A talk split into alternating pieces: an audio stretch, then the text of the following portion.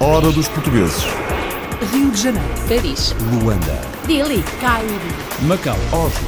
Kiev, Buenos Aires, Toronto. Nova York. Berlim.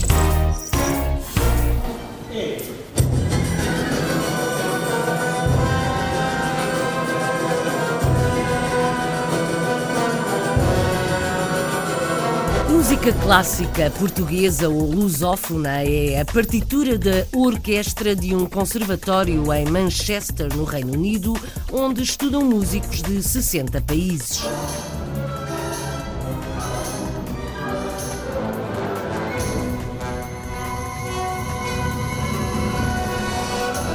Música lusófona no Reino Unido. Em Lowell, Universidade de Massachusetts, Estados Unidos, o Centro de Estudos Portugueses quer criar uma licenciatura, mas para já vai desbravando caminho. conduzir alunos de cá para estudar em Portugal durante o ano. É isso uma forma de nós reforçarmos o nosso minor eh, na área de estudos portugueses, entusiasmar os alunos, porque nós podemos ensinar Portugal, podemos ensinar literatura, cultura, mas não há nada como estar presente. Ver e sentir para aprender. Na cidade de Nova Iorque, a Taberna 97 abriu há pouco tempo, gerida por duas irmãs que levaram de Portugal toda a inspiração. Nos Estados Unidos existe sempre um conceito de bar. As pessoas gostam muito de ir ao bar, vão ao bar a seguir ao trabalho. Ahm, em Portugal vamos ao bar um bocadinho mais tarde, mas existem as tabernas portuguesas das- dos senhores que vão lá, assim, mais velhos, normalmente, à taberna. E estes espaços são realmente ainda tradicionais e muito bonitos lá em Portugal. Uma taberna portuguesa em Nova Iorque. Em Bruxelas, o Café Portugal serve refeições tanto a operários como a eurodeputados. Nós, principalmente portugueses, gostamos de comer bem. E então procuramos também sempre sítios onde se come a nossa cozinha tradicional. Tenho sentido que mesmo os estrangeiros, ou europeus, neste caso, gostam de experimentar a nossa cozinha e temos duas gerações de imigração que gostam de, de- de vir ao restaurante. E a Casa do Benfica, mesmo ao lado do Café Portugal, em Bruxelas. Ora, pois, é nome de restaurante em São Paulo, no Brasil, e já são duas casas. Graças a Deus, até hoje a gente está tá no mercado e com um nome muito bem conceituado, que é o primeiro restaurante português que realmente se- tentou fazer a proposta de uma comida boa e barata. Bem mais a norte, em Toronto, Canadá, Flor de Sal é um restaurante de luxo, mas onde não falta a bela da sardinha. Eu jamais poderia ter um restaurante sem colocar uma sardinha grelhada e fresca, não congelada, no meu menu. O peixe, como há voos praticamente diários de Portugal para aqui, o peixe vem pelo menos fresco cinco vezes por semana. A sardinha é prata e não mata, freguês. Olha a sardinha ali. Veio agora da praia, vamos embora, freguesa. Peixe fresco da costa portuguesa servido no Canadá. Na mesma cidade, Toronto, um luso-descendente está entre os mais famosos a fazer tatuagens. Os portugueses escolhem imagens relacionadas com a bola ou a família. Vêm tatuar retratos das mães. Gostam de tatuar o clube de futebol favorito, Benfica, Porto, Sporting. Se és um miúdo português e queres impressionar os teus pais, faz uma tatuagem do clube favorito do teu pai. Ele vai achar que é a tatuagem mais fixe. Há leão, o dragão, o águia. Cães e gatos são as estrelas da Anima em Macau, uma associação fundada e gerida por portugueses para acolher animais sem abrigo. Quando nós começámos a Anima, nós andávamos preocupados com 10 ou 12 cães, eh, 30 ou 40 gatos. Eh, Pelas nossas mãos já passaram milhares de cães e milhares de gatos que foram adotados, não é? O português quer deixar Macau, mas não consegue deixar os cães e os gatos. This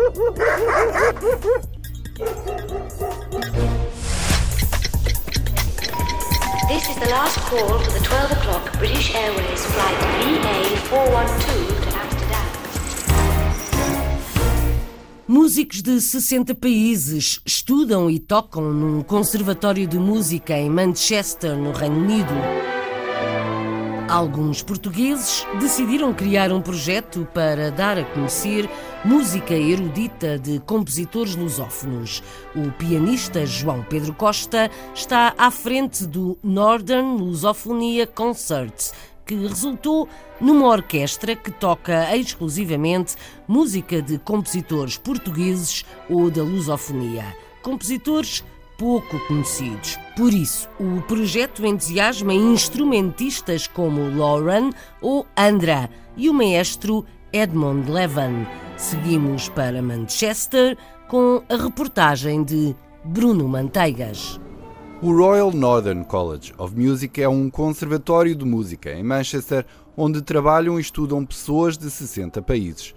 João Pedro Costa é responsável pela programação de eventos e também um dos três fundadores da Northern Lusophonia, um projeto que promove a música clássica e compositores portugueses no Reino Unido. A ideia inicial do projeto não era necessariamente ser uma orquestra, a ideia era divulgar a música portuguesa no Reino Unido. A orquestra foi uma das, uma das ideias que surgiu, eh, é uma ideia muito arrojada porque uh, ter muitos músicos uh, a tocar música que não conhecem é sempre, é, é sempre uma, um desafio. Tínhamos trabalhado já no passado com o Edmond uh, Levon, que é, o, que é o nosso maestro titular, um, e como gostámos muito do trabalho dele, decidimos uh, convidá-lo para fazer parte do projeto. Ele mostrou-se muito, muito entusiasmado e com todo o entusiasmo de nós os três decidimos então uh, avançar e tentar o primeiro projeto que foi para a orquestra.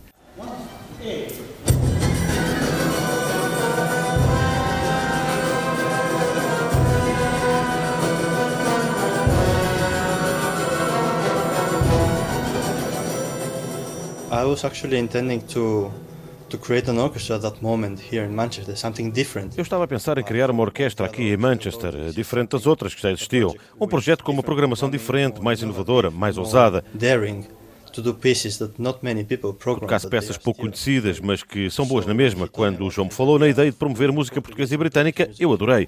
I really liked it. I loved it because there's so much music that is not performed. Há tanta música que não é tocada por orquestras profissionais e é deixada de lado. É por isso que queremos apresentar ao público composições que nunca escutaram. Want to be and bringing to audiences works that they have never listened.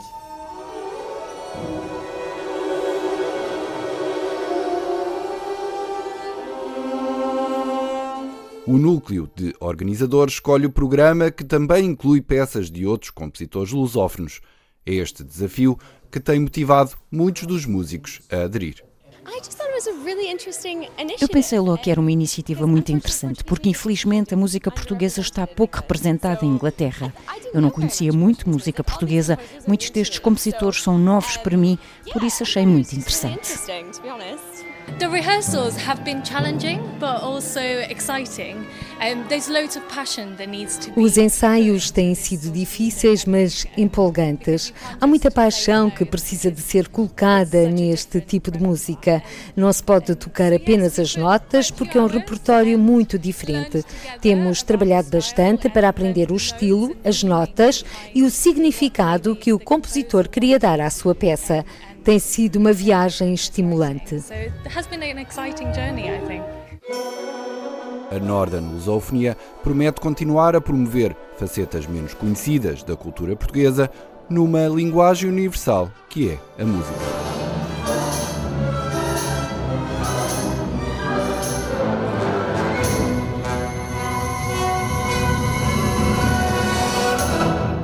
Música erudita lusófona que junta músicos de vários países. O estudo da língua e cultura portuguesas inclui música, cinema ou literatura para além da história ou da língua de Camões. É o que acontece na Universidade de Massachusetts, nos Estados Unidos, que tem um polo em Lowell, onde Frank Souza está à frente do Centro de Estudos Portugueses. O grande objetivo é uma licenciatura porque, por enquanto, os estudantes têm apenas acesso a um certificado que nos Estados Unidos se chama Minor. Por agora, Frank Souza aposta em trazer estudantes a Portugal para verem e sentirem o que leem ou ouvem dizer. O responsável da faculdade elogia o trabalho do Centro de Estudos Portugueses e Culturais e destaca as parcerias com as instituições em Portugal. Em Massachusetts. A reportagem para A Hora dos Portugueses é do Afonso Martins. O Centro Sabe Pedroso para Estudos Portugueses e Culturais continua a crescer na Universidade de Massachusetts. Frank Souza foi convidado a desenvolver o centro no polo da cidade de Lowell, depois de já ter desenvolvido com sucesso o mesmo projeto no polo da cidade de Dartmouth. Um dos mecenas desse centro, uh, uh, que residia e ainda reside aqui nesta região, tinha muito interesse em que se fizesse algo semelhante aqui em Lowell. Então, ele, uh, Luís Pedroso e a Elísia Sabe, uh, dois luso-americanos, aliás, os dois imigrantes como eu, também dos Açores, uh, decidiram apoiar a universidade, logo que, essa, que a universidade estivesse interessada em fundar um programa de português e um centro de estudos portugueses.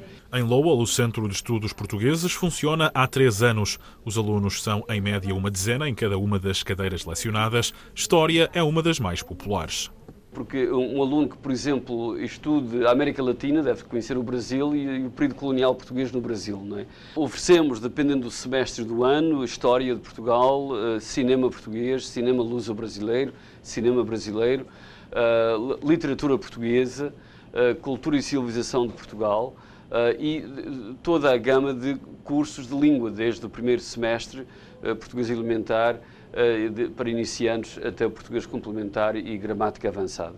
Criar uma licenciatura em português é um objetivo a alcançar. Para já, os alunos podem tirar aquilo a que, em inglês, se chama um minor. Um aluno que faça seis cadeiras dentro dos estudos portugueses pode ter aquilo que se chama, eh, nos Estados Unidos, um minor em português. O nosso objetivo final para daqui a uns três anos, vai levar uns de três, quatro anos, para criar-se também eh, uma licenciatura em português. Iniciativa a desenvolver no curto prazo será um programa que irá permitir enviar estudantes para Portugal. Conduzir alunos de cá para estudar em Portugal durante o ano. É isso uma forma de nós reforçarmos o nosso minor na área de estudos portugueses, entusiasmar os alunos, porque não, nós podemos ensinar Portugal, podemos ensinar literatura, cultura, mas não há nada como estar presente. A intensa atividade desenvolvida pelo Centro SAB Pedroso para Estudos Portugueses e Culturais merece os elogios dos responsáveis da Universidade de Massachusetts, em Lowell. Tem sido surpreendente o nível de intensidade das atividades organizadas pelo centro. Construímos parcerias muito boas com instituições em Portugal, com o Instituto Camões e também com a Fundação Gulbenkian. Ambas têm sido muito generosas, apoiando as iniciativas organizadas pelo centro. Atualmente, temos acordos de cooperação com a Universidade de Lisboa, a Católica, também em Lisboa, mas também com a Universidade do Minho, em Braga in, in Lisbon, but also the Universidade de Minho in Braga.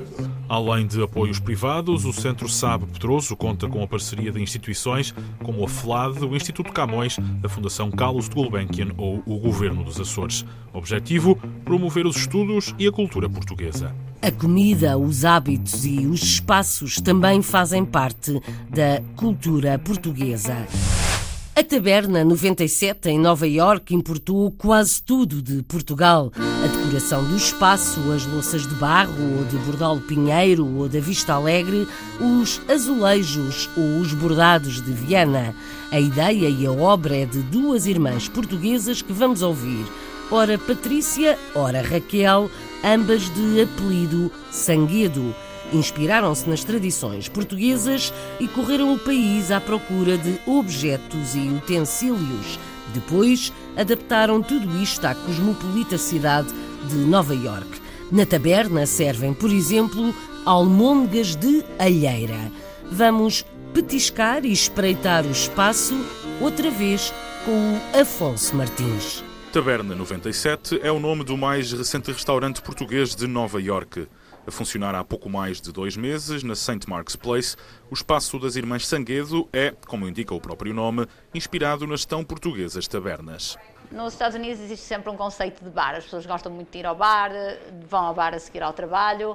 Um, em Portugal vamos ao bar um bocadinho mais tarde, mas existem as tabernas portuguesas dos, dos senhores que vão lá, assim, mais velhos, normalmente, à taberna. E estes espaços são realmente ainda tradicionais e muito bonitos lá em Portugal, com os azulejos e é este conceito que faltava à cidade. E o ambiente não engana. A porta do número 97 da St. Mark's Place funciona como um portal do tempo que nos leva a um Portugal mais raro, mas que ainda existe. E foi de lá de Portugal que veio tudo, das loiças à decoração. Fomos um bocadinho a todo Portugal e trazer assim algumas coisas. Fomos a Viena, por exemplo, trouxemos os bordados de Viena, uh, depois temos muitas peças de bordal pinheiro, tínhamos as peças de Vista Alegre, temos uh, os vasos, por exemplo, com as plantas que são mais tradicionais do sul, do azeite. O Taberna 97 tem até um espaço onde vende e expõe produtos tradicionais portugueses. Tem coisas tradicionais e depois tem outras coisas que, pronto, que não são tão tradicionais, mas nós decidimos trazer de qualquer das maneiras. Mais peças mais antigas, ou a joalharia portuguesa e os brincos das rainhas, não é? Depois tem assim as, as sardinhas do Bordal Pinheiro, tem as malguinhas que nós também servimos, e depois as coisas que eu adoro, lápis portugueses. Por isso nós temos assim um bocadinho, se alguém quiser comprar. Numa taberna digna desse nome, deve servir-se comida típica portuguesa. Adaptar a cozinha tradicional a uma cidade tão cosmopolita como Nova York foi por isso um desafio. Eles pediram-me para fazer tipo um pouquinho de Manhattan flair. Então é pera em vinho de Porto de 10 anos e eu faço uh, um, uma, um puré.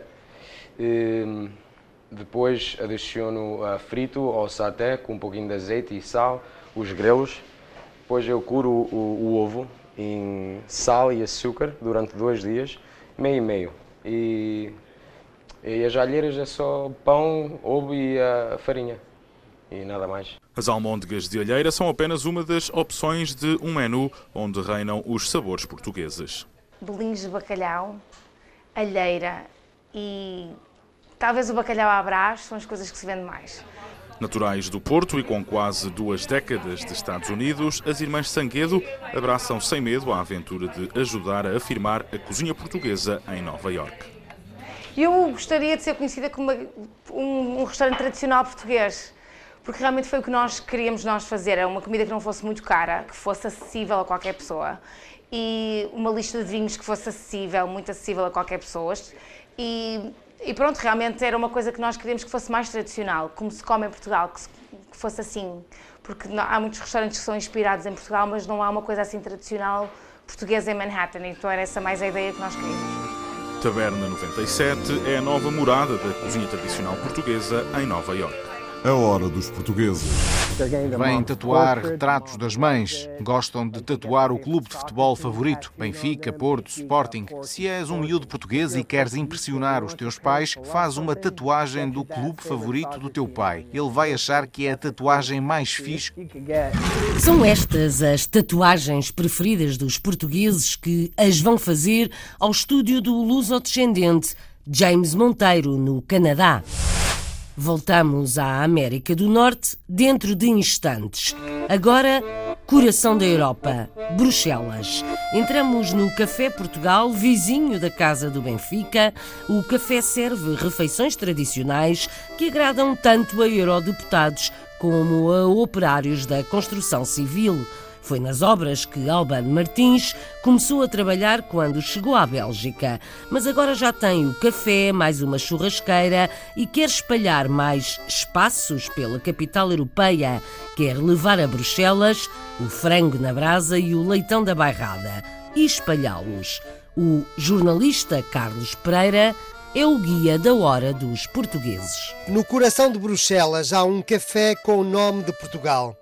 O proprietário, Albano Figueiredo, emigrou para a Bélgica em 94. Ainda trabalhou alguns anos nas obras, até que lhe surgiu a oportunidade de comprar este café. O café era português, tinha um nome belga que era chamavam-no Soleil do Nord, porque o sol do, do, norte batia aqui em frente nesta vitrine e bate. E na, na altura, depois quando eu comprei, tive a ideia de meter Café Portugal, que era aquilo que que nos chamava mais e identificar o café como café português. Albano Figueiredo vem do Conselho de Sátão e pouco a pouco transformou o café num restaurante com pratos portugueses. Tem uma clientela variada que vai do trabalhador das obras ao deputado europeu, passando pelas várias gerações de imigrantes. Nós, principalmente portugueses, gostamos de comer bem. E então procuramos também sempre sítios onde se come a nossa cozinha tradicional e então tenho sentido que mesmo os estrangeiros, ou europeus, neste caso, gostam de experimentar a nossa cozinha e, e, é como você disse, temos duas gerações de, de, de, de imigração que gostam de, vir ao restaurante. Para além do café, Portugal Albano Figueiredo tem novos projetos e quer invadir Bruxelas com churrasco e leitão portugueses. Eu há pouco tempo abri uma firma, uma, uma pequena sociedade com o meu filho, mais velho, temos uma churrasqueira aqui ao lado. No futuro, queria ampliar mais a rede de, de, de, de, de frango do churrasco e leitão à barrada por outros pontos do, do, da cidade. Fazer entregas takeaway, e, mas acho que o projeto que é, que é, que é rentável e vamos ver se conseguimos eh, ampliar. No Café Portugal nasceu também a Casa do Benfica de Bruxelas. A sede tem muros contíguos com o Café Portugal e vai ser inaugurada proximamente. O café já existia e tínhamos aqui um núcleo do Benfica. E foi por esta razão que o Benfica nos contactou para podermos abrir a casa oficial do Benfica. E então eh, sugeri-lhe abrir ali ao lado, aqui uma, uma, uma casa ao lado, a sede do Benfica. Eles aceitaram. E então uh, formámos uma direção, arranjou-se uma direção, os fundadores, e neste caso já, está, já somos oficiais, estamos à espera de, dos pormenores de, de, de, ajustamento ali com, com mesas e decoração, e então depois vai ser uh, inaugurada por Luís Filipe Vieira. Aqui em Bruxelas existem dezenas de cafés e de restaurantes portugueses. No entanto, não há benfiquista que se preze que não conheça o Café Portugal.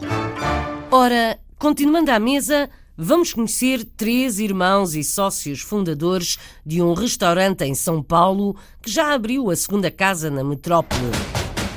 Pois bem, os irmãos Fanhais começaram na indústria têxtil do pai, mas quando o negócio foi abaixo, uniram-se para levar comida portuguesa, boa e barata, à maior cidade brasileira. Dizem que amigos, amigos, negócios à parte, mas o ditado não se aplica a esta família. Ora, pois, vamos lá conhecer o restaurante da Maria Margarida, do José Nuno e da Maria Sofia. A hora dos portugueses vai à boleia com Pietro Zimo. Há 17 anos, o restaurante Hora Pois vem enriquecendo o paladar dos paulistanos com sua proposta popular de gastronomia portuguesa. A história de sucesso dessa marca é fruto da união de três irmãos lisboetas que iniciaram sua parceria profissional em uma indústria têxtil fundada pelo pai. Então, a minha irmã, por exemplo, a Sofia, ela trabalhava na parte de criação do, do, do, do tecido, o meu irmão trabalhava na parte de produção, de tingimento, de tudo isso, e eu trabalhava na parte mais do administrativa. Né? Com o plano Collor e a liberação das exportações, aí a empresa que o meu pai começou a entrar em, em decadência, podemos dizer, e aí cada um teve que seguir o seu, seu caminho. Então, para o meu pai, esse processo foi muito mais complicado, porque ele sempre foi um grande trabalhador. Então, acho que ele perdeu uma coisa que, que lhe custou muito ter. Então, é complicado. Então, mas a gente aprende com isso também, né? E a gente foi tocando de novo a vida, né? E eu estava desempregada, tinha sido mandada embora no, de uma agência de propaganda que eu trabalhava, porque eles precisaram cortar pessoas. E aí eu fui para Portugal. E o meu irmão falou, pô, Sofia, vamos abrir um restaurante na volta, nananana. vai lá, fica mais tempo e tal. Aí falei, tudo bem, fui, pesquisei, essa parte é super legal. Trabalhei lá em dois restaurantes. No Brasil, os restaurantes portugueses eram muito caros, né? E a gente resolveu fazer um restaurante tipo uma tasca lá em Portugal. E aí foi uma altura em que minhas irmãs juntou tudo. Né?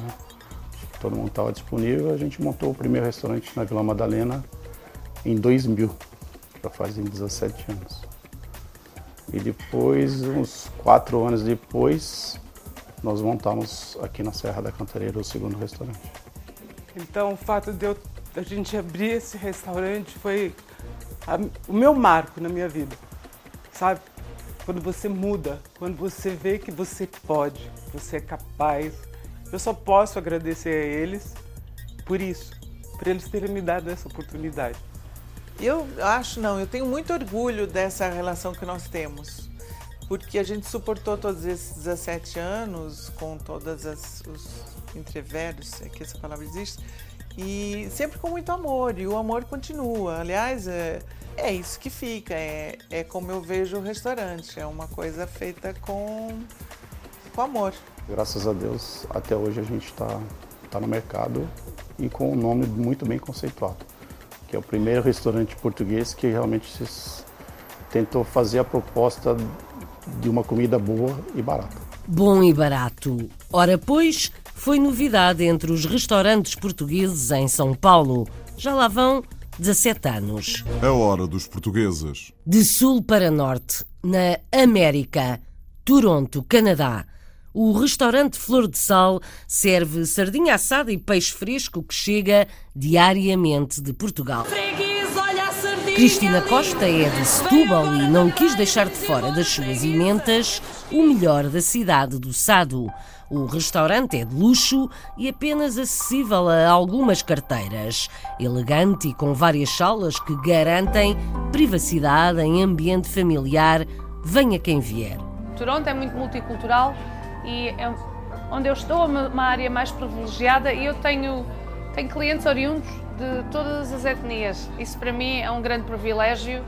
É uma honra poder fazer o showcase da gastronomia portuguesa. A emenda e as receitas são da autoria de Cristina Costa, que mudou de vida há alguns anos. Fazia rádio em português no Canadá, agora dedica-se à sua grande obra, entre a cozinha e o requinte à mesa. A reportagem é de Daniela Costa e de Pedro Rodrigues. Desde 2014 que o restaurante de luxo Flor de Sal tem dado a conhecer os sabores portugueses ao público mais privilegiado de Toronto, que o procura pela culinária requintada e ambiente intimista. À frente desta casa está a setubalense Cristina Costa, que se lançou com este projeto na indústria da restauração, depois de ter feito carreira como jornalista e apresentadora de rádio nos mídias portugueses da cidade. O Flor de Sal é o meu bebê, entre aspas. Curiosamente levou mesmo nove meses a reconstruir, por isso é mesmo uma gestação de restaurante, porque não foi uma coisa feita às pressas. Acho que depressa e bem não faz ninguém. Esta casa estava, não em ruínas, mas em decadência total. Quando nós uh, entramos aqui dentro, a minha impressão foi: oh my god, como isto está. Esta casa está dividida em salas individuais, tem maior privacidade, não é propriamente um quarto grande, onde é como uma sala comum e ao fim da noite toda a gente está envolvida a ouvir a conversa um dos outros. Aqui não. Aqui acho que as pessoas sentem aquela privacidade que tanto, que tanto as cativa ao fim de uma semana de trabalho, estarem a conversar, uma reunião de amigos é o que as pessoas sempre levam daqui e dizem, Cristina, o teu restaurante é, é tão especial porque nós pensamos que estamos em casa. O cliente gosta de rir, brincar, uh, sem ser julgado. O conceito desta casa é isso mesmo. A privacidade é muito importante cada vez mais no nosso dia a dia. Toronto é muito multicultural e é onde eu estou uma área mais privilegiada e eu tenho, tenho clientes oriundos de todas as etnias. Isso para mim é um grande privilégio. É uma honra poder fazer o showcase da gastronomia portuguesa. Por exemplo, a nossa cataplana tem a receita tradicional. É apresentada, uh, vá lá, no, no prato de cobre, realmente tradicional, mas é apresentada de uma maneira mais requintada. Eu acho que isso faz toda a diferença. É muito bonito ver outras etnias apreciarem o que nós temos de melhor para apresentar. Eu sempre gostei de cozinhar. Aprendi muito com a minha falecida mãe. Eu chego à cozinha e começo a inventar.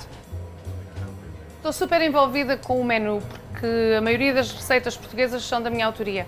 Apresentei a sardinha, talvez. Setúbal, não é? Tudo associado com a sardinha. Eu jamais poderia ter um restaurante sem colocar uma sardinha grelhada e fresca, não congelada, no meu menu.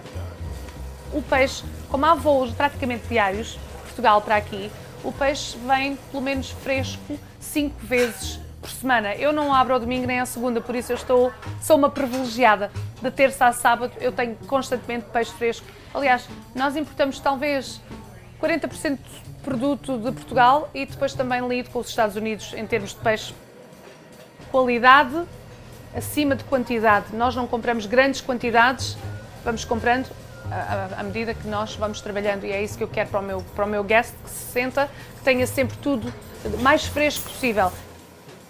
Não é o restaurante habitual ao qual os nossos portugueses, a nossa comunidade estaria habituada. E eu quis sair um pouco a isso porque, é assim, aqui tive a liberdade de implementar tudo aquilo que eu gosto. Eu acho que nós aqui, nesta casa pequenina, nesta humilde casinha, estamos a fazer algo que está a começar a fazer a diferença. Leva tempo, mas chegamos lá.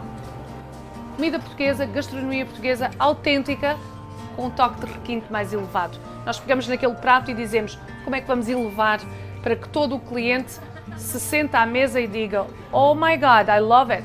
Comida portuguesa servida com ambiente requintado na maior cidade do Canadá.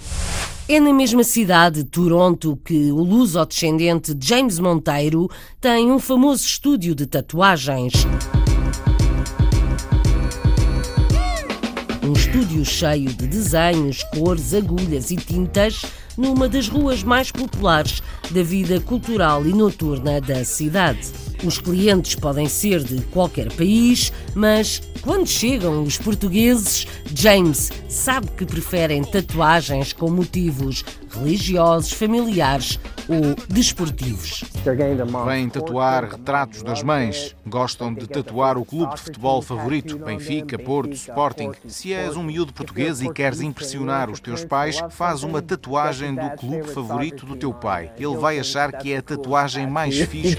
Bem disposto, James Monteiro lembra algumas dificuldades que teve na escola por ser filho de portugueses. Hoje é uma celebridade no seu meio e na sua cidade. Vamos ao seu encontro com Gilberto Fernandes, que apresenta um artista das tatuagens. Trabalhar num estúdio de tatuagem não é um emprego normal.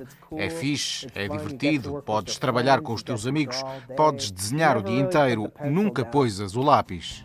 Desde os seus 20 anos de idade, que o luso-canadiano James Monteiro é tatuador profissional em Toronto, cidade onde nasceu e cresceu no seio da comunidade portuguesa. Foi nesta cidade e nas várias viagens a Portugal com a família que James aprendeu as tradições do país de onde os seus pais partiram em 1981.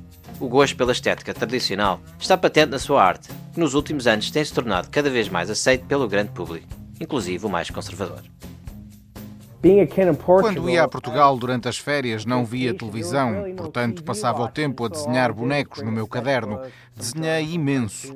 Quando era miúdo, o meu irmão tinha na nossa casa em Portugal uma pilha de revistas de banda desenhada, algumas dos anos 70, revistas do Tintim. Isso levou-me a desenhar e também colecionei revistas antigas do Homem-Aranha em português. Quando era miúdo, tentei sempre desenhar o Homem-Aranha e coisas assim. Na escola secundária, pensei sempre em seguir carreiras diferentes. Um dia lembrei-me das tatuagens. Pensei, fazer tatuagens tatuagens é um emprego. Eu podia fazer isso. Quando chegou a altura de contar à minha família que isto era algo que eu queria fazer, tive receio. Não fazia ideia de como eles iam reagir. Fiquei muito surpreendido. Dei literalmente um salto no ar. Eu fui criado de maneira muito conservadora por ser o primeiro da minha família a seguir um tipo de carreira totalmente diferente, acho que eles se entusiasmaram um bocado. Eles apoiaram muito. Ser português no sistema escolar pode por vezes ser difícil. Alguns professores julgam que esses alunos não se interessam. Eu tive uma má experiência com um professor que fez questão de apontar o facto de eu ser português, mas eu nasci e fui criado no Canadá. Ele fez questão de me dizer que tipo de futuro é que eu ia ter. Deu-me cinco anos e eu pensei, não é nada disso que eu vou fazer. Portanto, acho que isso me deu motivação para fazer isto hoje. Entre os clientes de James encontram-se muitos portugueses, que cada vez mais procuram esta arte como forma de expressão identitária. A comunidade portuguesa aqui não era muito aberta a tatuagens, mas agora os mais novos querem-nas. Eles vêm tatuar retratos das mães. As mães adoram. Gostam de tatuar o clube de futebol favorito, Benfica, Porto, Sporting.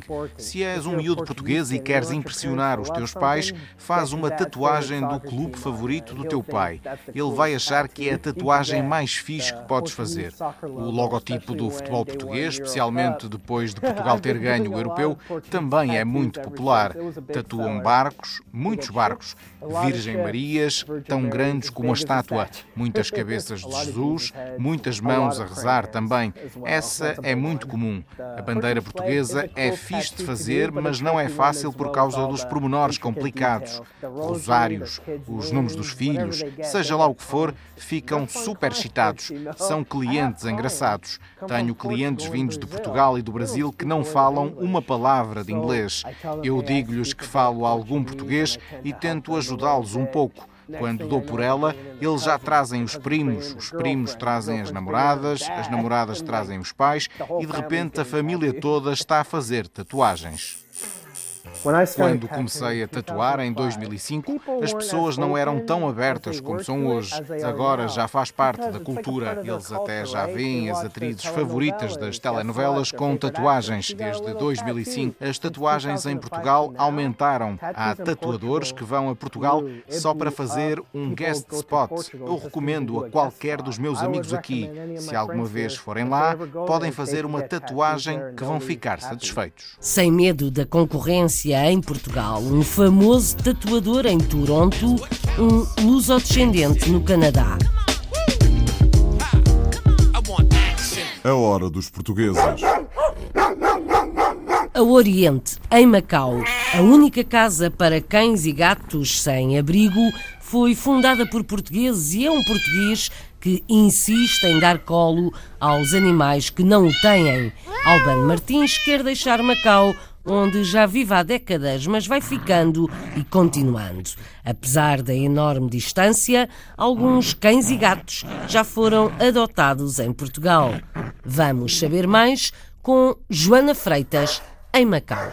O problema do abandono de animais é global. E foi isso mesmo que fez Albano Martins dedicar-se a esta causa também em Macau. Nascido em Moçamedes, Angola, mas a viver no Alentejo, Albano Martins chegou cá há mais de três décadas Veio em nome do trabalho, mas foi ficando em nome do bem-estar animal. Eh, quando nós começámos a Anima, nós andávamos preocupados com 10 ou 12 cães, 30 eh, ou 40 gatos. Eh, pelas nossas mãos já passaram milhares de cães e milhares de gatos que foram adotados, não é? E os números têm crescido. Tal como os números, também a Anima foi crescendo às vezes com algumas dificuldades, dado que espaço é algo muito raro nos poucos mais de 30 km quadrados que prefazem Macau. Recentemente, houve motivos para celebrar com a abertura de um único espaço dedicado aos gatos. Albano Martins até tem planos para o local, mas ressalva que este não resolve todos os problemas. As pessoas estão convencidas que os abrigos são o melhor sítio para os animais, mas não são. Os abrigos são os piores sítios para os animais. São, eu diria que é o, o, o, que os ingleses dizem de Last Resort, é o último reduto para eles ficarem, portanto não é o melhor sítio, os animais precisam de famílias, mas uh, nós acreditamos que nem todas as famílias têm espaço para ter animais. E por isso uma das ideias da Anima é venham à Anima, levem os animais para a rua, vão passear com eles, se querem ficar com eles um fim de semana, fica com eles um fim de semana, uh, mas nem toda a gente tem capacidade para ter animais e nós não queremos vender a ideia de que toda a gente tem que ter animais em casa, não. A Anima existe há 13 anos e há quase 13 anos que o Apau aqui está. Chegou quando era ainda muito pequenino e, tal como ele, muitos outros animais ainda esperam uma família. A Anima tem neste momento mais de 300 cães, mais de 100 gatos, todos à espera da pessoa ideal para ficar com eles. E o presidente da Anima é o primeiro a dar o exemplo. É que alguns dos animais recolhidos em Macau já encontraram um lar em Portugal. Em Portugal eu levei cerca de 12, 13 animais, todos os anos levava dois ou três, e levei vários anos para levá-los todos. É? E agora na Anima adotei os últimos que, que a Anima me pediu para ficar com eles. E todos têm espaço na casa e no coração de Albano Martins. Mas há alturas em que é preciso mudança e 35 anos depois de fazer de Macau a sua casa e da Anima a sua vida, Albano Martins admite que precisa de parar. Estou desde 1981, 35 anos.